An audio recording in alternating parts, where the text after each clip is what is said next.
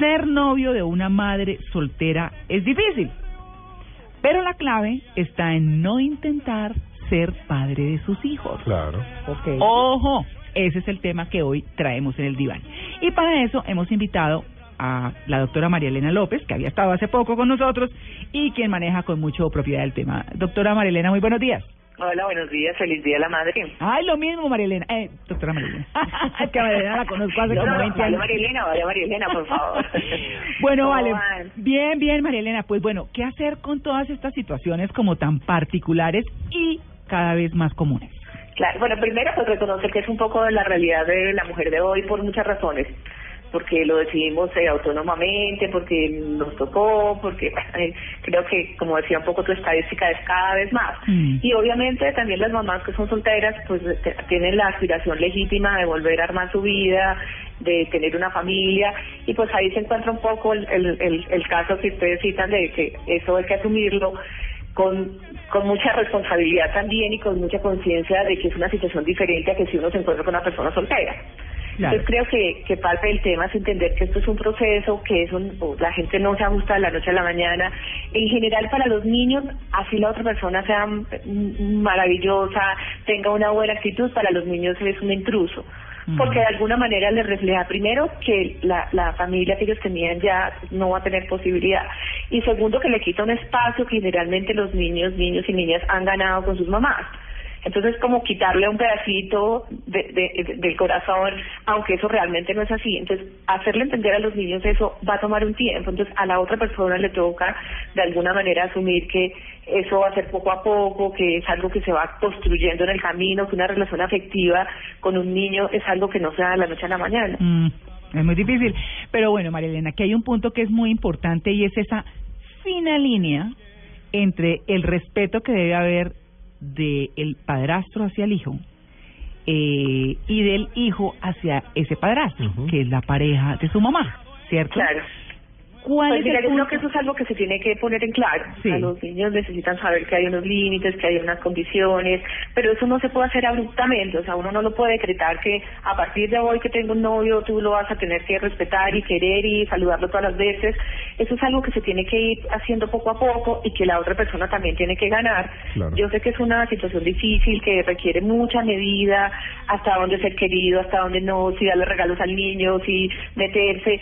Pero yo le digo como las nuevas parejas que no se angustien tanto, eso poco a poco uno lo va, lo va eh, consiguiendo. Además tiene que conocer los niños, y conocer Sí. los hijos, porque o sea, hay niños tímidos, hay niños más extrovertidos, hay niños tranquilísimos que aceptan rápidamente a la otra persona, hay otros niños que les cuesta más trabajo, y eso requiere conocer, como igual en una relación de pareja. Hay que ponerse en los zapatos del niño. Exacto, Sí. ponerse en los zapatos del niño. Vos sabés, doctora, que vos sabés, mira, hasta te tuteo esta cosa, esta charla de café, porque estamos haciendo esto también, esta charla de café, porque hay mucha gente que se siente identificado. Sí. Y, y estaba haciendo eh, eh, estos dos planteos, estos dos escenarios. Esta, este, ser novio de una madre soltera cuando el papá ya no está en vida o cuando el papá está en vida. Y eso dos, como un diablo, hay, hay dos diferentes, claro, y dos posturas Sí. de ese hijo ante Sí. el, al- ante ese nuevo ser extraño que ingresa a la casa y trata de comandar nuevamente o de tener esa autoridad de padre que no le pertenece.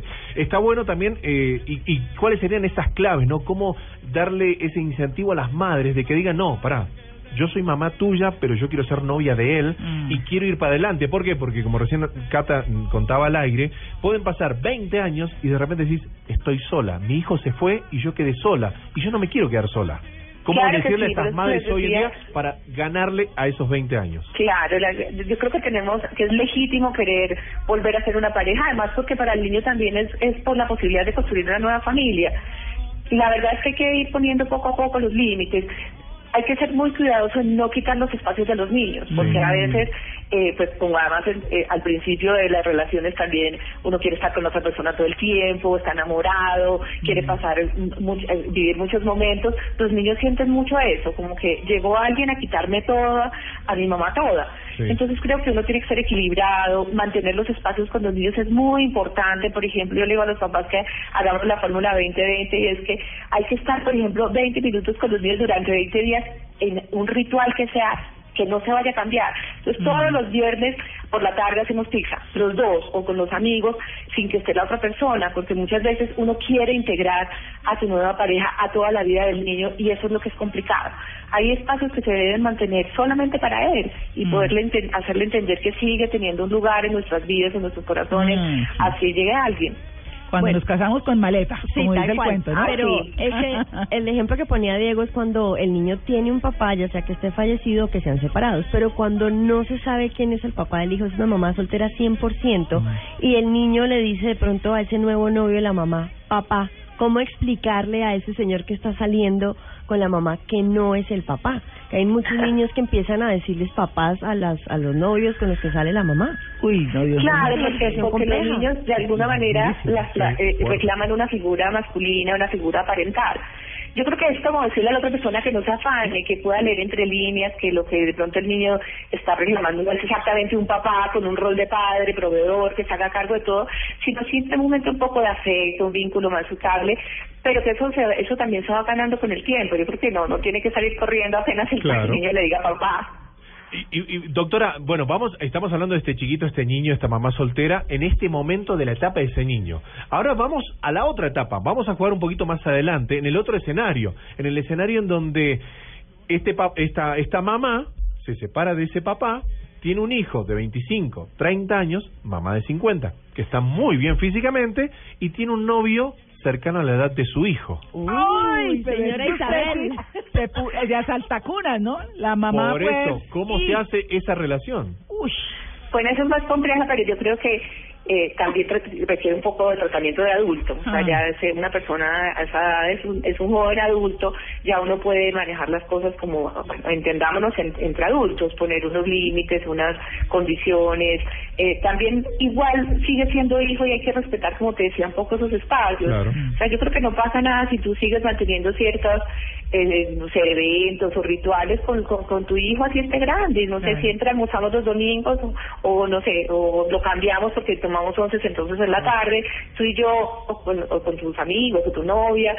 Yo creo que uno puede, la idea es como ir equilibrando eso. Yo yo sé que no es fácil porque a veces como que el tiempo eh, yo fuera en contra. Sí. Pero uno poco a poco lo puede ir haciendo en general para todas las personas, inclusive les puede parecer chistoso, pero así tenga 40 o 50 años, la llegada de otra persona se vive así como un intruso. Claro. Sí, es Claro. duro. No, pero bueno, ahí está el tema, ¿no? Ahí se los dejamos. Dieguito lo remató bastante fuerte. Señora Isabel. estilo de Demi Moore. No, pero le puse, No, to- no, le señora puse todos los, le puse No, todos los vale, vale. escenarios, claro. Claro.